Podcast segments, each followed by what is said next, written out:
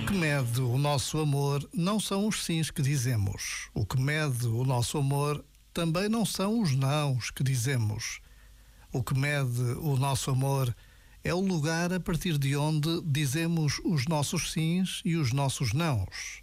Há sims e nãos que vêm de lugares imaturos, carentes, feridos e, portanto, são expressão de um amor de baixa qualidade.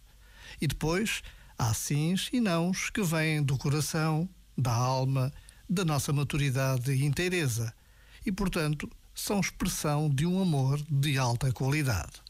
É este amor que somos chamados a pôr no mundo. Já agora, vale a pena pensar nisto.